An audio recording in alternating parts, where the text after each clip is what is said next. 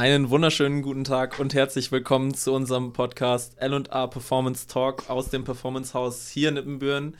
Ich bin Mischa und mir gegenüber sitzt heute Chris. Chris ist der Physiotherapeut der Human Performance Therapy, beziehungsweise auch der Gründer der Human Performance Therapy.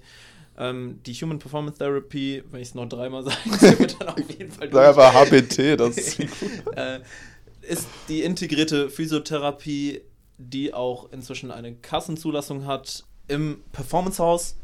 Warum wir hier gerade ein bisschen oder ich ein bisschen äh, leiden spreche, liegt vielleicht daran, dass Chris und ich gerade schon 25 Minuten aufgenommen haben, ohne das äh, Audio-Interface eingestöpselt zu haben. Sprich, wir haben eine sehr, sehr schlechte Aufnahmequalität gehabt für 15 Minuten. Ja, das Ganze machen wir jetzt nochmal. Hi Chris. Hey. Wie geht's dir? Oh, ich glaube unverändert. Ja. Also immer noch gut. Wobei ich habe ein bisschen Nacken. Ja? Okay. Ein bisschen paradox, oder? Ja, super paradox. Ähm, wir gehen gleich noch ein bisschen auf Chris ein. Heute die, das Thema wird sein Sportverletzungen und dahingehend auch, wie kann man die behandeln. Dann sprechen wir über, oder was ist behandeln, auch was sind die Ursachen von Sportverletzungen, können Ursachen sein, auch Alltagsverletzungen oder einfach Alltagsbeschwerden. Und dann noch bezüglich Belastungsparameter, wie kann man da vielleicht ein bisschen äh, die Belastungssteuerung auch so auslegen, dass man etwas schmerzfreier bleibt im Alltag. Hi Chris. Ähm, erzähl doch mal direkt, wie kommt es dazu oder wie kam es dazu, dass du die Human Performance Therapy gegründet hast? Wie kommst du ins L&A Performance Haus? Wie hast du die Jungs kennengelernt? Erzähl doch gerne mal. Also ich hatte es ja eben schon mal erwähnt. Das kriegt ihr jetzt nicht mit. Aber ich habe dabei gemerkt, dass es ein bisschen lang war. Deswegen versuche ich es jetzt mal kürzer zu fassen. Ähm, ich bin im Mai 2020, das ist glaube ich die erste Woche nach dem ersten Lockdown gewesen, bin ich so ins Performance Haus gestolpert durch einen Kumpel Malte. Grüße gehen raus, ist ein Bodybuilder-Kumpel von mir, der meinte so, ey, kannst du mich nochmal wieder behandeln und ähm, können auch mal wieder ein Workout zusammen machen. Ganz witzig ist, weil er einfach, einfach mal das Dreifache von mir wiegt gefühlt. Und dann sind wir halt ins, äh, haben meinte er eben, hey, hier hat ein neues Gym aufgemacht in Ibbenbüren, äh, lass da mal vorbei, ich, ich frage mal, ob ich dich mitbringen kann. Und so kam es eigentlich, dass wir da reingestolpert sind und da hat er mich schon angekündigt, dass er einen Kumpel mitbringt, der Physio ist und dann hat mich Pascal quasi am Eingang nämlich mit den Worten, ah, du bist der Star-Physio, abgefangen. Genau, mit diesen Worten hat er mich abgefangen und dann kamen wir ins Gespräch. Ich habe gar nicht so viel trainiert an diesem Tag, muss ich zugeben. Und dann haben wir halt einfach total viel über Trainingsphilosophie und ähm, Behandlung und ich habe ein bisschen von meiner Philosophie, die ich so verfolge, erzählt und ähm, es war irgendwie direkt so ein Match. Einmal zu dir selber als Person. Du bist jetzt 27 Jahre alt. Ja. Inwiefern hast du dich fortgebildet und was war so dein beruflicher bzw. Ausbildungswerdegang in den letzten 27 Jahren deines Lebens? Also, ja, okay, ich fange, ich, ich würde mal sagen, ich fange ab den interessanten Teil an. Also meine. Grundausbildung, ja, genau.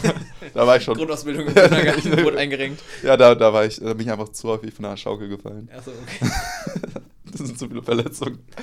Nee, obwohl ich bin schon. schon wahr. Nein, das Prinz, ähm, meine Grundausbildung ist Physiotherapeut. Also ich äh, eine Ausbildung zum Physiotherapeut gemacht, musste die zwischenzeitlich einmal abbrechen, weil ich sie mir nicht mehr leisten konnte. Hab sie dann, oh, Alles gut. alles hier umwerfen. Hab sie dann in Iserlohn damals äh, fertig gemacht. Damals, also, ja. Und dann habe ich so, schon während der Ausbildung haben wir so Fortbildungen gemacht wie Tapen und Triggerpunkttherapie, aber dann hinterher auch so Sachen wie manuelle, Lymphdra manuelle Lymphdrainage und auch KGG, also so die Standardfortbildung, die man als Physiotherapeut eigentlich direkt macht. Äh, zu, für unsere Zuhörerinnen und Zuhörer, KGG. Äh, KGG ist äh, Kranken Krankengymnastik am Gerät. Achso, Das ist quasi so, ja, das, wie, wie trainiert man mit Leuten mit Beschwerden, das ist auch so eine Fortbildung nochmal extra. Ja. Ähm, ja, und dann habe ich in einer ganz normal Vollzeit in der Praxis gearbeitet und auch schon immer, um mir mein, äh, auch die Ausbildung zu finanzieren, habe ich in einem Fitnessstudio gearbeitet und Ja. einen Fußballverein betreut und in der Praxis gearbeitet. Ich hatte sehr, sehr viele ähm, Jobs. Ich weiß gar nicht, verjährt, wenn ich sage, dass ich einfach mit so einer Liege zu Leuten rum, hingefahren bin, um die zu massieren, um Geld zu verdienen. Also Drei Jahre, glaube ich. ja, okay, dann, dann kann ich das ja jetzt sagen. Ja. Äh, Um in die Ausbildung zu finanzieren, habe ich schwarz gearbeitet. ähm, also nein, ich ähm, bin zu Patienten und habe die dann äh, behandelt, zu Hause massiert ein bisschen. Um mir, ich muss mir irgendwie die Ausbildung finanzieren. Dementsprechend ähm, habe ich dann eben ganz normal Vollzeit erstmal in der Praxis gearbeitet und relativ schnell für mich gesehen, oh, das äh, System funktioniert so nicht. Also es ist nicht auf die Gesundung äh, ausgerichtet, es ist eher so, dass es nur um eine Symptombehandlung geht, weil diese 20-Minuten-Taktung und auch ähm, allgemein auch das Finanzielle dahinter, das passte alles mit dem Effort nicht zusammen. Ja. Habe mich dann entschieden, ähm, trotzdem mich darin weiterzubilden, habe dann meine manuelle Therapie angefangen in äh, Münster, die ging drei Jahre, wo ich auch diese ähm, Impulstechniken gelernt habe. Das ist das einzige Institut in Deutschland, was eben Manipulationstechniken lehrt das und auch lehren darf. Diese Manipulationstechniken ist quasi das, wovon, wovon, man dich auch bei Instagram vielleicht ein bisschen kennt, so das ein, also das Cracken. Cracken genau, richtig. Ja, also da lernt man ähm, nochmal die anatomischen und Untersuchungstechniken, genauso wie auch die, äh, die Behandlungstechniken, die, also diese Impulstechniken. Und das ist eben in drei Jahre gegliedert und nach jedem Jahr hast du eine Prüfung und am Ende hast du vier, äh, vier Prüfungen und auch vom Amtsarzt, also das ist alles abgenommen. Ja. Da lernt lernt man quasi das Handwerkzeugs äh, dazu. Zeitgleich habe ich aber mich noch entschieden, mein Abitur nachzuholen, neben dem Arbeiten auch noch. Ja. Ähm, das heißt, ich habe ein paar Sachen parallel gemacht, weil ich gesagt habe, okay, Leben lang an der Bank nur, es wird auch schwierig vielleicht körperlich, ich brauche einen Plan B und ähm, dann quasi alles lief dann zu Ende, so 2020, ähm, als ich dann auch das Corona-Abi quasi geschrieben habe und mich dann entscheiden musste, weil das Abitur relativ gut lief, zum Glück, ähm, Medizinstudium oder eben die Selbstständigkeit, die, die, äh, wozu Pascal quasi direkt gesagt hey, mach dich selbstständig ja. mit, dem, mit dem Shit, was du da machst. Achso, was ich noch vergessen habe, zwischenzeitlich habe ich auch noch eine Athletiktrainerausbildung gemacht. Du hast alles gemacht zwischendurch. Ja, ja genau, ich habe relativ viele Dinge parallel gemacht. Also ich hatte nicht viel vom, also nicht viel ja, Privatleben. Aber also in dem Sinne bereust du das, dass du diese, also ich meine, ich weiß ja, wie viel Effort du in, dein, in deine Ausbildung, in all dein Wissen, du bist ja einer der schlauesten Menschen, die ich so kenne, zumindest redest du so eloquent, dass ich immer glaube, du bist einer der schlauesten Menschen. Das ist ein Trick. Ähm, würdest du, also wenn du jetzt nochmal am Anfang stehst, mhm. mit 15, 16, würdest du den Weg genauso gehen? Aus finanzieller Sicht war es erstmal so, hätte, hätte ich den Weg nie gehen dürfen. Also hätte ich nie gehen können auch. Also das war eigentlich ähm, so ganz viele Gegebenheiten, die da dazu geführt haben, dass ich es irgendwie trotzdem zu Ende führen konnte. Wie gesagt, auch zwischenzeitlich abbrechen musste und, und, und. Ähm, jetzt, wo es sich gerade auszahlt, würde ich natürlich sagen, ja, auf jeden Fall. Zwischenzeitlich war es aber so, dass ich am Leben selber hatte man nicht so viel Spaß teilweise. Also ja. während die anderen feiern gegangen sind, am Wochenende hatte ich irgendwie Fortbildung, unter der Woche irgendwie Schule und Arbeiten. Und es war wirklich so, dass man nicht, nicht viel hatte und auch sein ganzes Geld, was man verdient hat, wiederum in Fortbildung gesteckt hat. Ja. Der Punkt war aber, ich lebe so ein bisschen getreu dem Motto und das hat äh, mir meine Mama auch immer gesagt, so das, was du weißt, kann dir keiner nehmen. Das heißt, ich habe gar nicht so auf diese materiellen Dinge geschaut, sondern ich habe versucht, oder ich dachte immer, wenn ich nur gut genug bin in Sachen, wird aus mir irgendetwas. Yeah. Also das war immer so wirklich meine feste Überzeugung. Und das war dann auch so meine Motivation dahinter, einfach weiterzumachen. Und irgendwann bist du auch schon so weit diesen Weg gegangen, dass es auch sich nicht mehr lohnt, damit umzudrehen. Jetzt auch zu spät, einfach zurückzugehen. Ja, und es war natürlich so, dass das ist natürlich auch, ich sage immer Beruf und Berufung. Und mich hat ähm, dieser Bereich Deswegen habe ich auch das Medizinstudium, ich hatte es nicht gemacht, um Arzt werden zu wollen, nur wegen Prestige oder ähnlichem, ja. sondern es ging einfach nur darum, dass mich die Inhalte interessieren. Also es ist einfach, ich vergleiche das immer so, die Menschen wissen mehr über ihr Auto äh, als über ihren eigenen Körper. Ach so, Und ja. das, was ich über meinen Körper weiß oder auch über andere, ja. ähm, es hilft mir mein Leben lang. Selbst wenn alles zusammenbrechen würde, kann ich halt dafür sorgen, dass ich irgendwie gesund und äh, fit bleibe bis ins Alter. Ja. Ähm, direkt mal dazu und auch um ein bisschen auf das Thema der Folge zurückzukommen oder hinzukommen erstmal. Ähm, Thema Sportverletzungen. Wie sehr stehst du mit nicht nur Sportverletzungen, sondern auch äh, Alltagsbelastungen, Alltagsverle Alltagsverletzungen in Kontakt. Also es wird ja dein täglich Brot sein, denke ich, in der Physiotherapie, beziehungsweise äh, in deinem Job an sich. Ich finde es immer so schwierig, dich nur Physiotherapeut zu nennen, weil du bist so viel mehr. Äh, ja, hast du, hast du eine Zusammenfassung, wie du es am besten, wie ich dich am besten nennen kann oder deine Berufsbezeichnung? Nee, also ja, Physiotherapie ist ja, ist ja quasi die Grundausbildung und darauf basieren dann noch Fortbildung, also Manualtherapeut. Ich bin zertifiziert noch in Chiropraktik, sektorale Heilpraktiker, dann Heilpraktiker in Chiropraktik. Das ist dann nochmal, also das gibt es verschiedene ähm, Fortbildungen, die man eben noch gemacht hat. Obendrein, also die habe ich vergessen übrigens noch eben zu erwähnen. Ja. Ähm, es, es geht eigentlich nicht darum, sondern es geht darum, den Menschen irgendwie ganzheitlich zu sehen. Das heißt, einfach, eigentlich, man kann das so ein bisschen als Coach einfach sagen. Okay. Das ist so ein bisschen ein, vielleicht ein Gesundheitscoach. Du bist ein, du bist ein sehr, sehr äh, gut zertifizierter und ausgebildeter Coach, okay. Ja, es ist, ist mir schon wichtig gewesen, auch ähm, rechtlich, aber auch äh, fachlich das alles zu zertifizieren und nicht einfach nur ein YouTube-Video und ah, ich mache das jetzt auch nach. Ja. Äh, was ja immer viele denken, dass auf Instagram und auch äh, TikTok oder sonst was ist natürlich auch ein Marketing-Aspekt, den man so ein bisschen sich abgeguckt hat aus anderen Ländern und ähm, damit natürlich catcht und die versucht dann, die Leute, wenn die schon mal da sind, dann zu packen mit dem ganzen Konzept. Ja. Dann äh, zurück zu meiner Frage bezüglich Alltagsbelastung. Ah, ja, schon und, äh, hast du vielleicht schon Tipps und Tricks, wie man mit den Problemen, mit denen die Leute zu dir kommen, äh, mhm.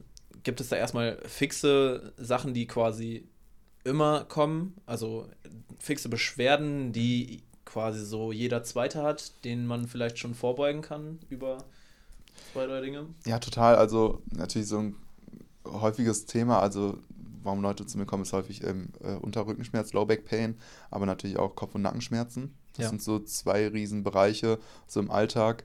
Und die Lösung ist selten irgendwie nur irgendwie, dass man eingerenkt wird oder sonstiges, sondern das gar nicht so weit kommen lassen. Also vor allem schauen, Bewegung ist meistens eben das Beste und, und einmal vor allem die Ursache finden und da eben selber sich zu tracken, okay, warum entstehen bei mir Beschwerden? Warum entsteht eine Verletzung beim Sport? Warum habe ich das? Also die, die Frage nach dem, nach dem Why, sagen wir immer, ist halt das Essentielle, ob man hinterher einen Behandlungserfolg erzielt oder nicht. Und was sind so die meisten Ursachen, wenn es um sowas geht? Also wir auch in der Praxis äh, arbeiten nach dem MDBB, also nach dem mehrdimensionalen Belastungs- und Belastbarkeitsmodell. Okay. Es, kurz gesagt äh, ist es eigentlich so, kann man sich das wie eine Waage vorstellen. Wir haben auf der einen Seite die Belastung, die der Mensch hat im Alltag, Sport, ist auch in, einer, in gewisser Form ja auch eine Belastung. Wenn man jetzt äh, 100 Klimmzüge am Tag macht, jeden Tag so wie du, wird es irgendwann vom Training zu einer Belastung nur.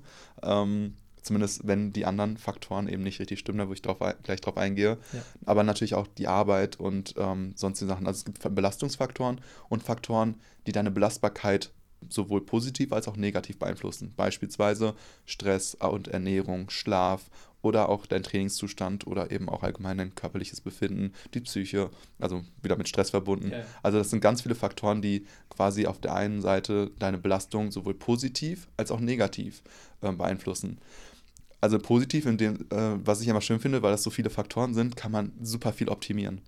Bedeutet, man kann eben schauen, äh, man, das ist halt quasi die Kunst, wenn man einen Patienten oder einen Kunden hat, zu suchen. Wir könnten einerseits natürlich sagen, hey, wir packen deine Belastung weg. Das wäre so dieses, dieses Mantra, ja, okay, zwei Wochen, also einen gelben, Ibuprofen, ja. eine Spritze rein versuchen, äh, ähm, und versuchen dann über zwei die, genau, zwei Wochen gar nichts zu machen. Häufig dann bei Sportlern, sobald die wieder anfangen, sind die da, wo sie vorher waren. Natürlich ist es mal nicht verkehrt, wenn eine Entzündungsphase ist, mal ruhiger zu machen, aber trotz allem hat man, die, hat man die Ursache noch nicht gefunden, warum man ja Beschwerden hat.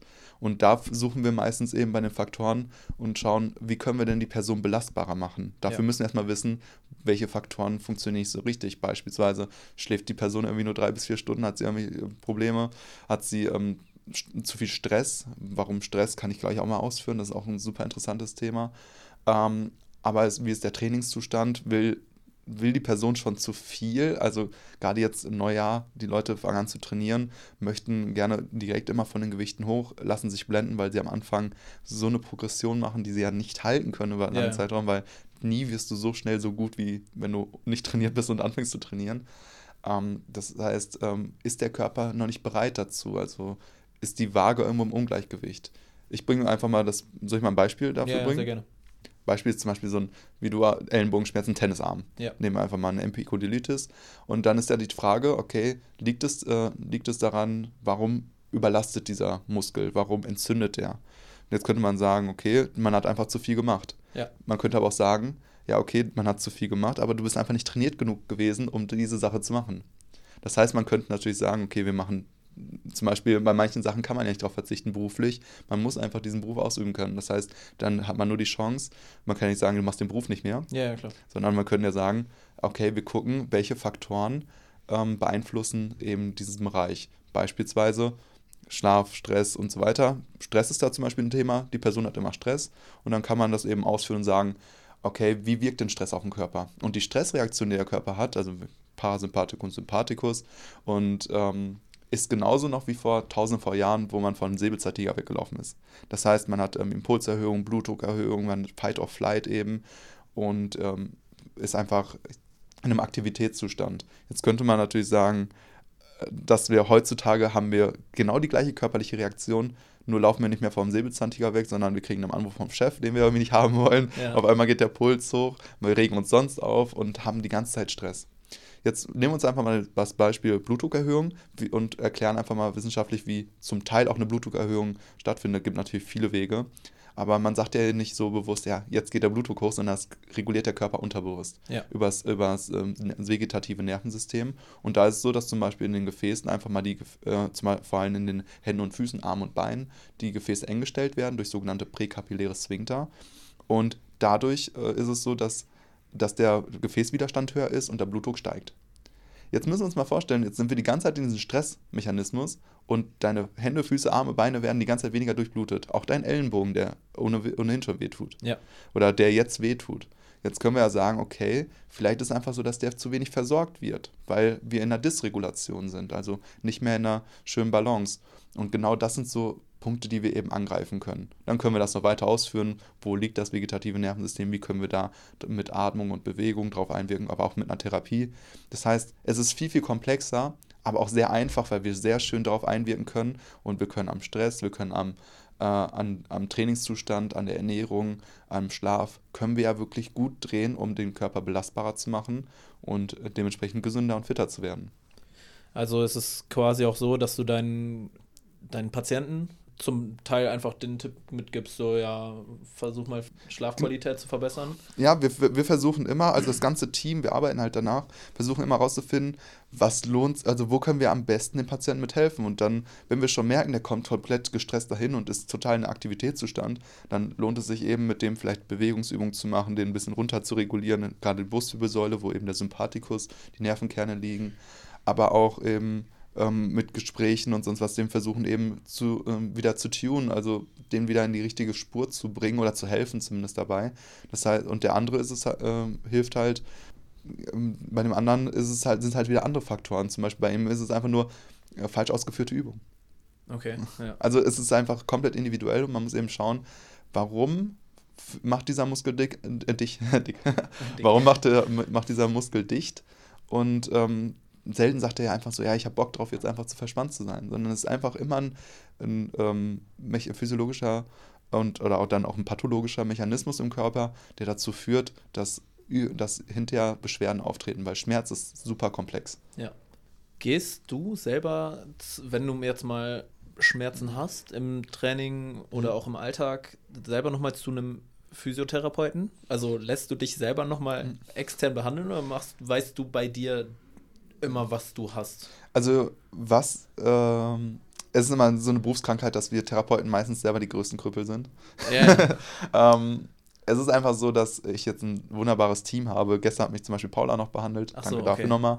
Ja. Ähm, weil ich eben ähm, am Nacken mich, ja, was heißt verlegen? Also auch da ist es einfach so unruhiger Stress. Schlafstress. Ne? Also Stress. ich, ich versuche einfach bei mir auch zu äh, zu gliedern, warum. Ne? Also die Frage nach dem Warum will das ich. Das kann ich dir auch sagen. Das ja, ist genau. Stress. Aber das ist ja immer ganz gut, wenn man das weiß, dann kann man direkt auch als Coach einwirken und sagen so, hey, das und das, versuch dich mal so zu regulieren. Und das ist, glaube ich, die Kunst, einfach nicht zu sagen, nicht nur zu sagen, ja, mach das jetzt nicht oder tu dir Ruhe an, sondern dem zu helfen, wirklich Schritt für Schritt auch dahin zu kommen. Ja. Weil ansonsten ist es so, wenn der Arzt, du gehst zum Arzt und der sagt, ja, musst mehr Sport machen und dann gehst du wieder da hast du nichts gewonnen. Weil drum raus halt. Das wusstest du auch vorher wahrscheinlich, äh, bevor du zum Arzt gegangen bist. Ja. Also kurz gesagt, äh, ja, aber ich versuche in der Regel alles über Bewegung, Mobilität und vor allem äh, versuche ich auf meinen Körper dazu hören und zu schauen, warum meckerst du gerade? Und dann muss ich immer wieder sagen, ja, ich habe dir auch nicht viel Gutes getan in letzter Zeit.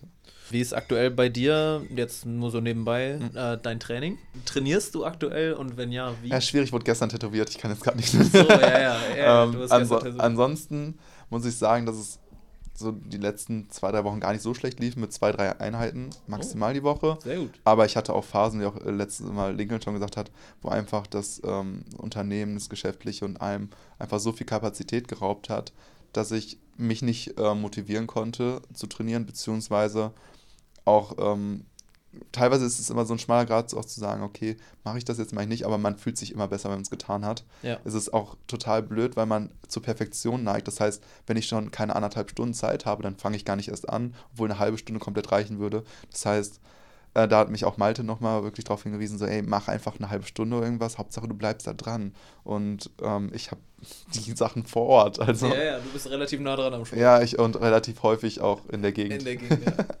Sehr gut. Bei dir brauche ich ja nicht fragen, ich sehe dich die ganze Zeit. Ja. ich mache auch ein bisschen was nebenbei.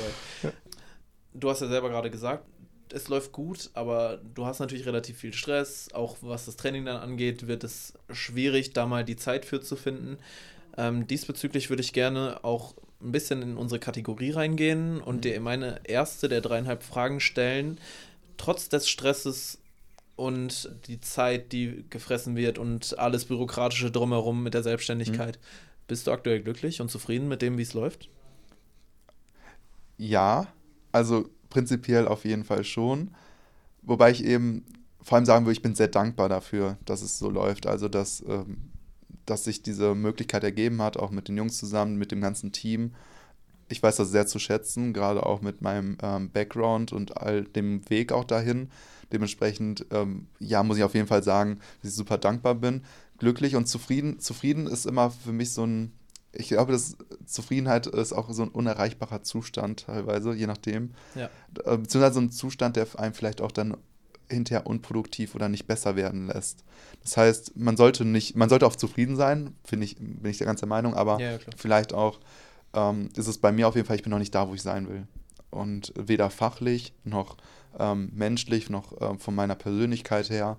Das heißt, das ist alles eine Entwicklung, die man durchmacht und da hoffe ich einfach, dass über die richtigen Menschen, die man kennenlernt, weil die prägen dich ja auch, genauso wie, dass man einfach quasi selber treu bleibt, dass man eben das durchzieht und schaut eben, wo man dann hinterher landet und dann, ich habe einfach gemerkt, auch in der letzten Zeit, man kann nicht alles vorherplanen. Ja, ja, klar. Das heißt, einfach mal auf sich, ich glaube, wenn ich den ganzen Stress in allem gewusst hätte, hätte man, hätte ich Angst gehabt, das auf jeden Fall durchzuziehen. Oder ich hätte es nicht gemacht.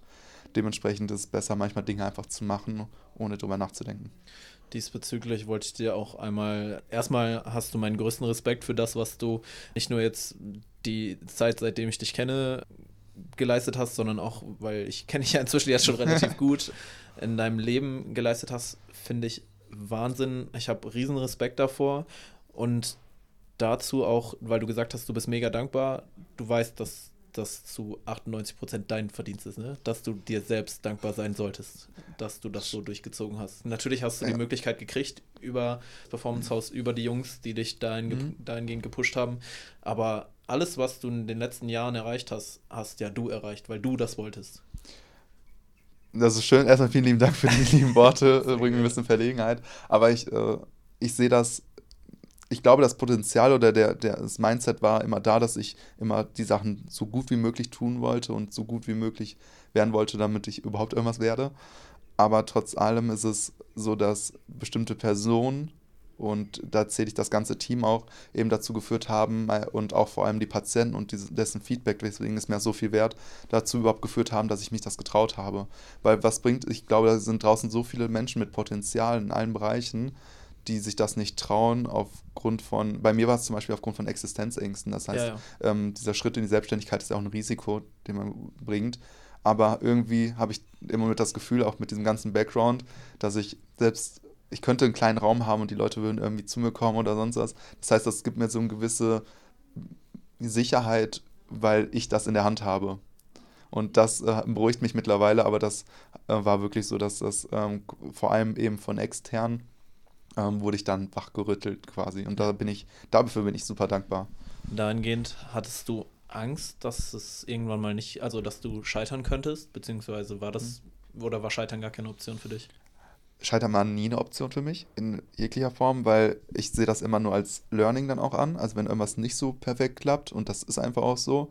Ich hatte das zum Beispiel jetzt noch nie bei einer Prüfung oder sowas, dass ich Angst hatte, irgendwie durchzufallen. Das war irgendwie, es war eher so für mich immer vom Mindset her, habe ich das ausgeschlossen, um einfach möglichst gut zu sein. Ja, ne, ja. Also so ein bisschen so positiv denken, positives Anziehen.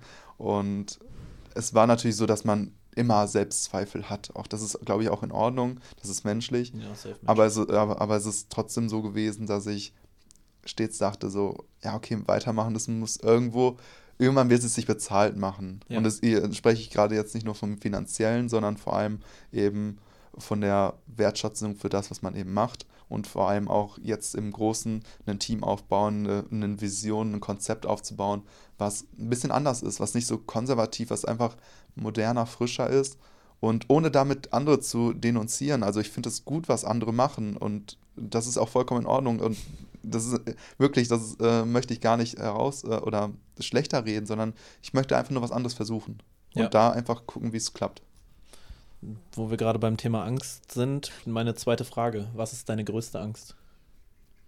Ja, man könnte jetzt natürlich so plausibel oder so dieses typische sagen, ja, Gesundheit und allem drum und dran, ne, von Familie. Ähm, das sind natürlich immer so Ängste, die man hat, ne, Verlustängste ist, glaube ich, ein großer Punkt. Bei mir ist es ganz klar auch ähm, unabhängig jetzt davon, dass man irgendwie natürlich nicht möchte, dass irgendwie Angehörige oder sonst was erkranken oder ja, es nicht ja. schlecht geht ähm, ist eine Angst bei mir auf jeden Fall, die mich geprägt hat, eine Existenzangst. Also wirklich so, ein, so eine Angst, ähm, ja, boah, das ist krass, das ist eine gute, liebe Frage. Ja. Du hast mir gerade gefragt, Scheitern, aber Scheitern ist gleichzeitig auch meine Angst. Ja, ist das die größte Angst? Ja, also es ist halt wirklich auch Zeit, oder ja, meine größte Angst ist eigentlich auch, dass all das, was ich gerade aufbaue und womit ich ja auch irgendwie, das klingt jetzt blöd, aber es ist ja irgendwo das Lebenswerk, was man aufbaut, ne? Was man. Ein kleines Baby. Ja, genau, es ist ein Baby, dass das wieder verstirbt. Ja. Also es ist total, ja, weiß, weil eben war es ja so, eben war es ja so Scheitern keine Option und so weiter, ja. aber zeitgleich ist Scheitern trotzdem auch noch die Angst. Also es bleibt ja immer so dieses, ich habe jetzt irgendwie eine Praxis und dies und jenes und man hat trotzdem Angst, dass es irgendwie genommen wird, beziehungsweise diese ganze Mühe und das ist halt, das ist halt komisch, aber das ist, äh, ist halt wirklich so. Hast du so ein bisschen in Richtung Hochstapler-Syndrom schon mal? Also, dass die Leute merken so, oder dass du das mhm. Gefühl hast, dass die Leute merken so, oh, der kann das ja mhm. gar nicht? Oder ist das, weil, weil du einfach in mhm. dem Sinne so viel Wissen angehäuft hast über die Jahre und du weißt, wie viel Arbeit dahinter steckt, dass es. Total die gute Frage, weil das, was ich ja mache, so Chiroprakt, also dieses Cracken, ja. gerade wenn du das nach außen trägst, ähm, oh, der bricht den Leuten die Knochen. Ja, genau. Sterben. Also man kriegt super viele, äh, super viel Gegenwind auch von Kollegen und Kolleginnen, ja. ähm, weil darf der das überhaupt und so weiter.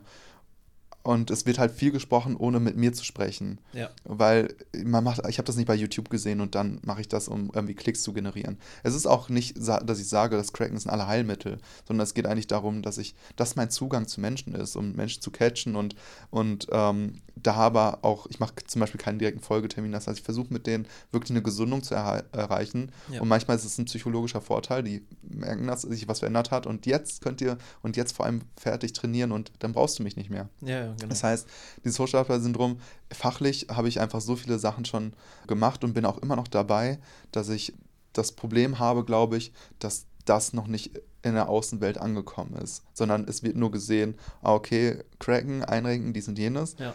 Und äh, dementsprechend wird darüber gejudged, über das Außenbild, ohne mit mir als Person darüber zu reden, warum machst du das, weswegen, was ist dein Konzept dahinter.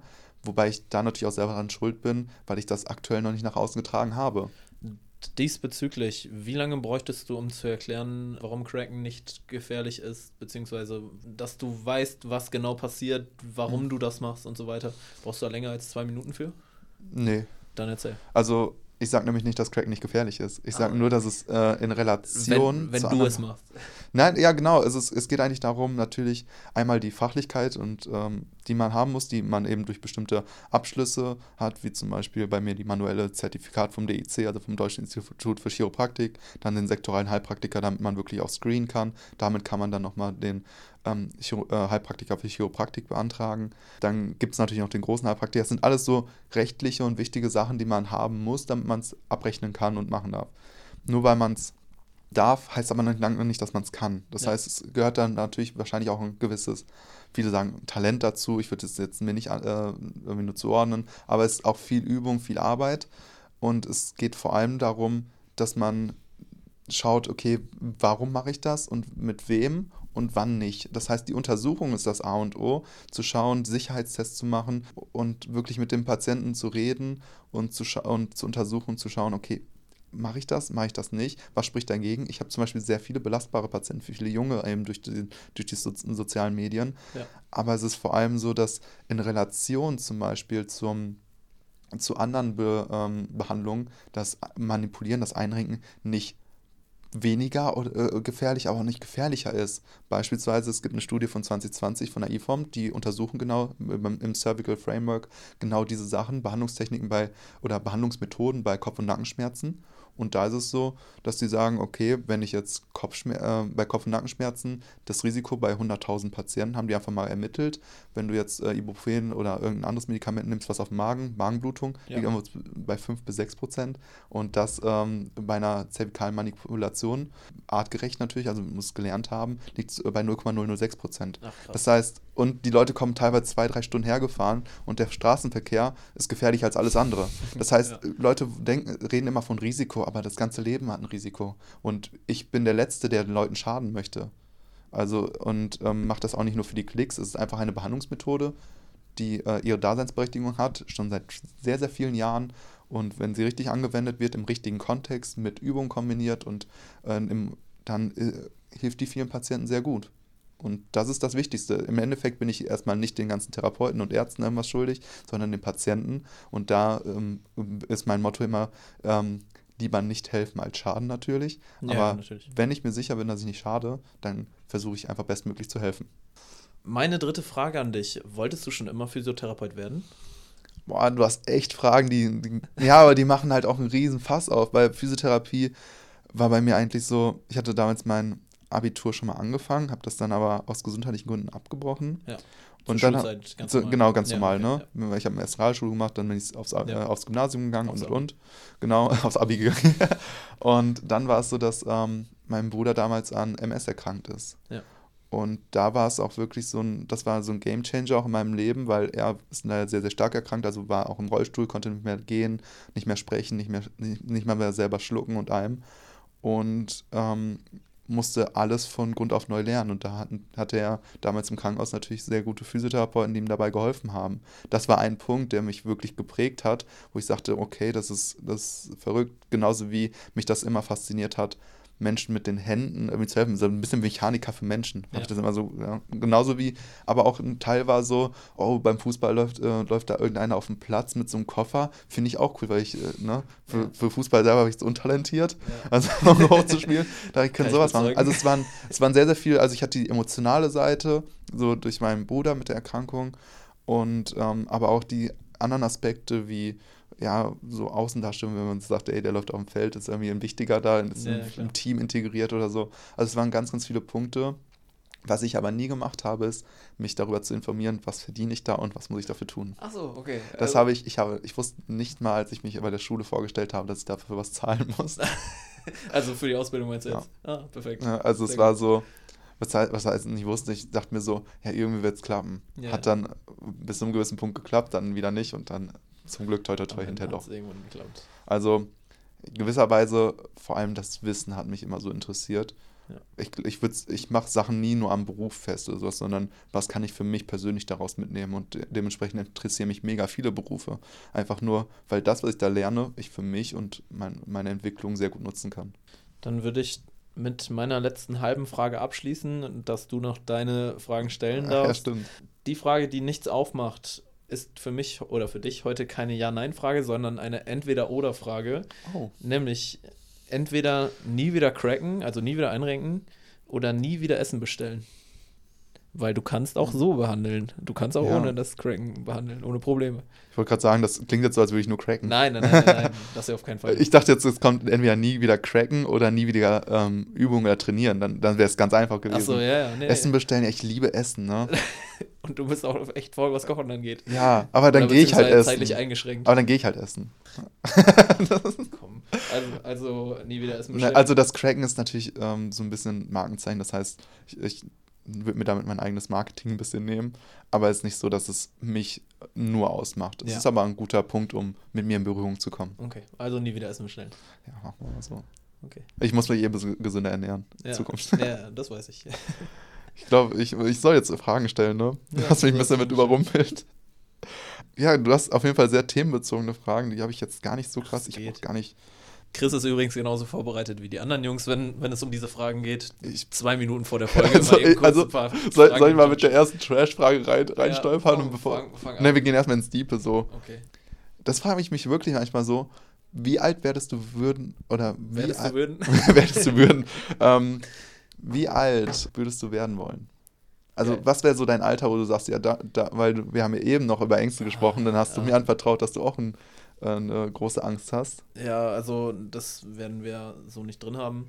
Ähm, meine größte Angst ist definitiv der Tod. Ich habe Sauangst vor dem Tod, muss ich gestehen. Ich weiß gar nicht, womit es genau zu tun hat. Ich habe irgendwie nie so direkte Berührungspunkte mit dem Tod gehabt, außer mhm. jetzt, dass äh, ja, äh, letztes Jahr letztes Jahr, nee, dieses Jahr, mein Opa verstorben ist. Letztes nee, Jahr wahrscheinlich, dieses Jahr, Jahr ist sehr Jahr, kurz. Ja, Jahr.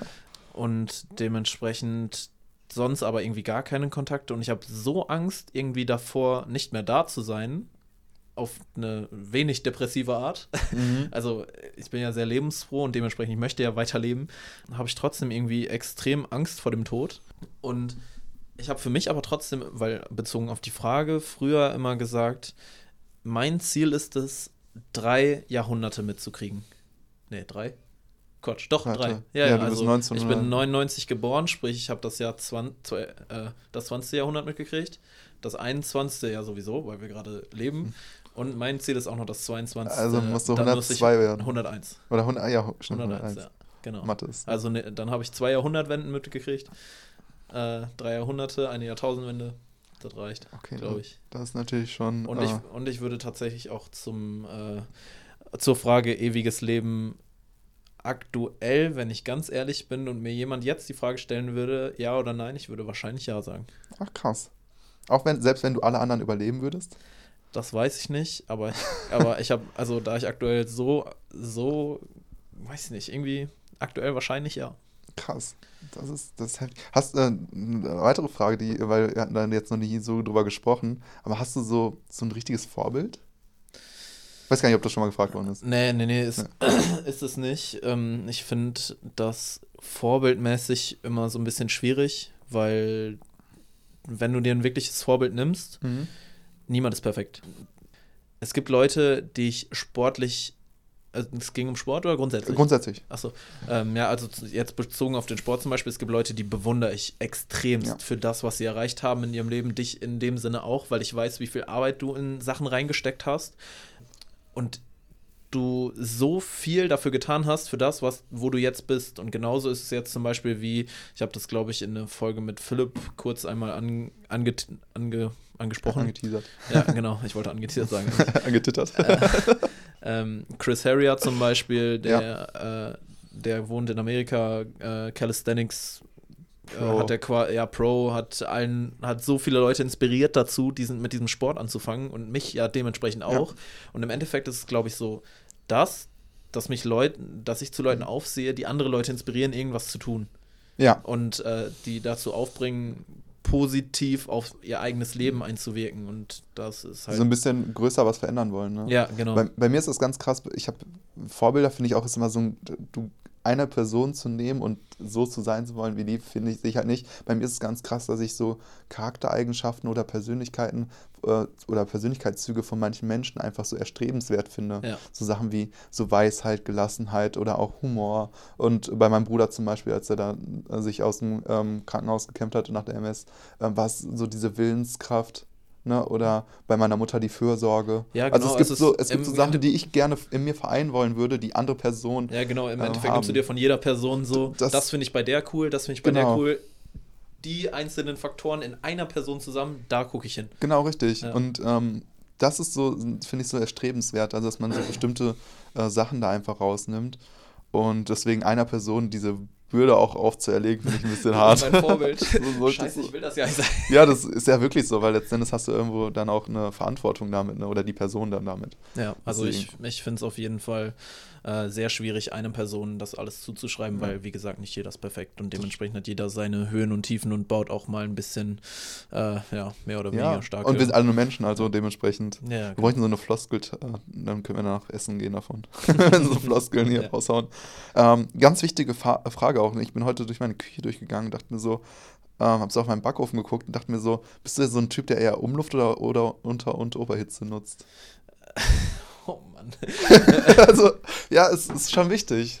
Also weiß ich, ob es wichtig ist, aber Geht. ich habe mich das gefragt. Geht, ich weiß ja, ich glaube nicht, dass es so wichtig ist, aber wir haben einen relativ neuen Ofen, Backofen. Erzähl mal, mach mal Werbung. Nein, auf keinen Fall. Ich weiß nicht mal, von welcher Marke der ist, von daher kann ich auch gar nicht Okay. Werbung machen. 4D Heißluft. 4D Heißluft. 4D Heißluft. Was das im Endeffekt bedeutet, weiß ich nicht genau. das weil so? 4, 4D bedeutet doch, dass es auch auf einen zukommt Ich wollte so. gerade sagen, vierte Dimension, oder? Ist so Ja. ein bisschen Matrix da ja, drin. Aber ja, Überleg mal, da ist so ein Neo drin, der so über, über Lasagne läuft. ja, ist halt- also 4D Heißluft ist bei mir gerade aktuell so das Ding, sonst habe ich auch immer Talking with Rich Kids. ist äh, das. ja, also, es ist das Blattgold auf dem Steak am Ende. ja, ich wollte schon sagen, das, das hat den Unterschied. Wir müssen noch einen anderen Podcast machen, um über solche Dinge zu reden. Ja. Ähm, boah, ja, ich, äh, doch, ich habe äh, noch deine, die halbe Frage, ne? Ja, die Boah, da habe ich echt lange überlegt, aber ich dachte mir so eine Sache. andere Lüge. Die, nein, wirklich, die, ähm, also, äh, ja, also zwei Stunden schon lange. Also bis, bevor ich wusste, dass ich diesen Podcast mit dir aufnehmen muss. Ja. Ähm, weil ich, ähm, was heißt muss, ich äh, mache das sehr gerne. Ich hoffe, ich komme auch nochmal hier zu Gast. Ähm, bist du mit deinem Körper zufrieden? Weil wir wissen ja alle, Misha ist ein wunderschöner Mensch. Aber das ist er trainiert ja auch wirklich Tag und Nacht dafür gefühlt. Und wir haben ja eben über Zufriedenheit, äh, ist ja auch so ein, so ein Zustand, der, der ja manchmal auch dazu führt, dass man nicht besser wird. Und deswegen bin ich gespannt, ob du jetzt, Stand jetzt sagen kannst, so, ja, wenn ich so bleibe, könnte ich wirklich, kann ich auf jeden Fall ohne Depressions, und das ist jetzt hochgegriffen bei dir, aber ich weiß, dass du so penibel mit dir bist. Das ist nämlich das Leben. Ding. Ich kann dir so ganz simpel sagen, nein. Also nicht gar nicht. Ja. Also ich glaube, ich würde lügen, wenn ich sage, ich bin richtig unzufrieden mit meinem Körper, weil ich weiß ja, wie, auch da, wie viel Ja. Arbeit dahinter steckt. Aber ich bin niemals zufrieden mit meinem Körper, weil ich irgendwo weiß, es geht immer mehr. Kann natürlich auch sehr damit zusammenhängen. Wir haben da letzt, letzte Woche mit Lincoln schon drüber gesprochen, über dieses Bild äh, Instagram und dann siehst du immer Leute, die besser Ja, sind, äh, denen es besser geht, die schöner sind und so weiter. Und daher bin ich, also nicht nur daher, sondern ich bin gerade, was meinen Sport angeht, nie zu 100% zufrieden, Mhm. weil es geht immer mehr. Das weiß ich. Wichtig ist, das soll nicht despektierlich sein gegen andere Personen, weil die wissen ja, wie du Ach aussiehst, so, ne? ja, nein, Ähm, das, das sowieso nicht. Nein, aber das ist halt so verrückt, einfach so diese Eigenwahrnehmung auch, ne, in dem Ja. Ganzen. Und wie andere gerne nur einen 10% davon hätten. Und man selber, also man, man sieht wirklich in allen Bereichen, egal ob man Leistungsspitzensport betreibt oder wirklich komplett untrainiert ist, irgendwie ist so Zufriedenheit wirklich so ein, so ein Thema, was ähm, philosophisch echt aufbereitet Ja, oder schon Ja, irgendwo- weitläufig ist. irgendwo ist ja auch so, Zufriedenheit blockiert dann ja in dem Sinne so, ja, warum muss ich jetzt noch mehr machen? Ich bin ja da, wo ich. Aber es kann ja wollte. auch unglücklich machen, wenn du nie diesen Status der Zufriedenheit erlangst. Also es ist ja auch manchmal so, wenn du nie dein Optimum. Ja, aber das ist ja das, muss man ja wissen, das, das- muss man ja einordnen können. Ja, aber das, ja, also das definitiv, das müssen vor allen Dingen andere Leute auch einordnen können. Ja. Das mein, oder was ist mein Vorteil? Aber ich kann es für mich einordnen, dass ich, ich bin nicht unzufrieden. ja. Das ist es nämlich. Äh, Klar, man Ja, kann okay. immer besser werden, aber ich bin nicht unzufrieden. Ich bin schon, ja, ja es ist schwierig zu beschreiben, oder ich weiß, ich kenne das Wort dafür einfach nicht, ähm, aber ich weiß, es geht immer besser. Und ich möchte immer besser werden und dementsprechend, ja, zum Beispiel, wenn ich jetzt, wenn ich jetzt gucke und letztes Mhm. Jahr im Sommer, da wiege ich sechs Kilo weniger, bin ein bisschen mehr Shred, also ein bisschen weniger Das ist so, dabei nur 4 cm kleiner. nein, nein, nein, so, nein, nein, nein, nein. Ich bin so groß wie vorher. Aber ich war ein bisschen äh, mehr shredded, also hatte weniger Körperfett, aber bin halt auch dünner. Trotzdem gucke ich mir Videos an von mir aus dem Sommer und denke mir so, boah, geil, da würde ich wohl gerne wieder hinkommen. Und Aber es ist ja erstmal cool, wenn man dann das körperliche Ideal ja schon fast man selber ist. ja, in dem Sinne tatsächlich ist es ganz cool. Aber Also, ja, also auf die, um auf die Frage zu antworten, die ja eigentlich auch gar nichts aufmachen sollte. ich wollte gerade, ja, das Ähm, funktioniert nicht so ganz. Ich bin nicht unzufrieden, aber zu 100% zufrieden bin ich nie. Auf jeden Fall ähm, interessant, Ja. das mal so zu hören. Ja, wie war die erste Folge für dich so zum, zum Sprechen? Ich muss, und ich so muss ja zugeben, wenn man hier sitzt und ähm, spricht, äh, wir, wir reden ja hier und wir sind ja auch befreundet, aber ich habe gar keine Ahnung, wie das bei wirklich den Leuten draußen ankommt. Das heißt, es kann ja sein, dass es irgendwie zu äh, melancholisch war, dann war es irgendwie zu fachlich, dann war es irgendwie doch irgendwie abseits von Themen. Deswegen finde ich ja so themenbezogene Podcasts manchmal schwierig. Deswegen Ja. feiere ich auch so gemischtes Hack, weil man einfach drauf losredet und einfach so nach dem Mut guckt. Ja. Ähm, ich glaube, wir haben schon so ein bisschen was auf jeden Fall erläutern können, aber das sind wirklich so, glaube ich, um das einfach nachzuvollziehen, das macht einfach so viel auf. Kurz gesagt finde ich es äh, voll interessant und ich, ich hoffe, den Leuten ähm, hat es gefallen. Dazu gerne auch schreibt, wir haben es ja jede Folge schon erwähnt, schreibt uns gerne Kritik, auch Themen, über die wir sprechen sollen und vor allen Dingen Bezugnahme zu dieser Folge. Schreibt gerne Bezugnahme Doppelpunkt und dann, also Bezugnahme Podcast Doppelpunkt und dann, wie, was findet ihr besser? Findet ihr mehr so den fachlichen Talk besser oder Mhm. findet ihr es vielleicht auch cool, wenn wir einfach mal so so ein bisschen rumflaxen? wir hatten jetzt heute ein bisschen beides ja, ne, gefühlt. beides. Deswegen Gerade auch, am Ende ist es nochmal ein bisschen flachsiger geworden, aber ja, finde ich aber, ja, muss, findet ihr so das- Backofenfragen gut? Sagt einfach Bescheid. Ja, aber schreibt uns da gerne mal L-A-Performancehaus und sagt uns, was in welcher Form ihr das besser findet, ob es eher mehr fachlicher oder noch fachlicher sein soll oder eher noch ein bisschen mehr äh, spaßbezogen. Und ganz wichtig, sowohl bei Spotify als auch bei Apple Podcasts, bewertet uns. Ihr könnt uns relativ simpel bewerten. Bei Spotify weiß ich, dass es einfach, äh, da stehen Sterne neben, neben unserem, Ja. also L&A Performance Talk und darunter steht ein Stern. Da könnt ihr einfach draufdrücken und uns bewerten. Fünf Sterne gerne gesehen. Äh, und So bei, bei Apple Podcasts kann man, glaube ich, auch bewerten. Dementsprechend gibt uns gerne mal eine Bewertung. Haben wir diese auch? Äh, nee, dieser noch nicht. Ich weiß gar nicht, was dieser ist, aber ich wollte nur sagen, hast du mal gelesen. Damit schließen wir diesen Podcast für heute. Wir hören und sehen uns nächste Woche. Ich wünsche dir noch einen schönen Samstag, ein schönes Wochenende. Ich muss jetzt noch arbeiten. Chris muss jetzt noch arbeiten. Du arme Sau. Es kommt äh, einer von der U23, glaube ich, oder? Crazy. Na, aus der zweiten Mannschaft von Dortmund. Oh, nice. Mach noch ein bisschen. Ich, Mal be schauen. ich bedanke mich vielmals, dass du mitgemacht hast, dich hier zugesetzt hast. Mir hat sehr viel Spaß gemacht. Mir auch, vielen lieben Dank, auch für die warmen Worte. Sehr gerne. Und wir verabschieden uns damit. Macht's gut. ciao. ciao.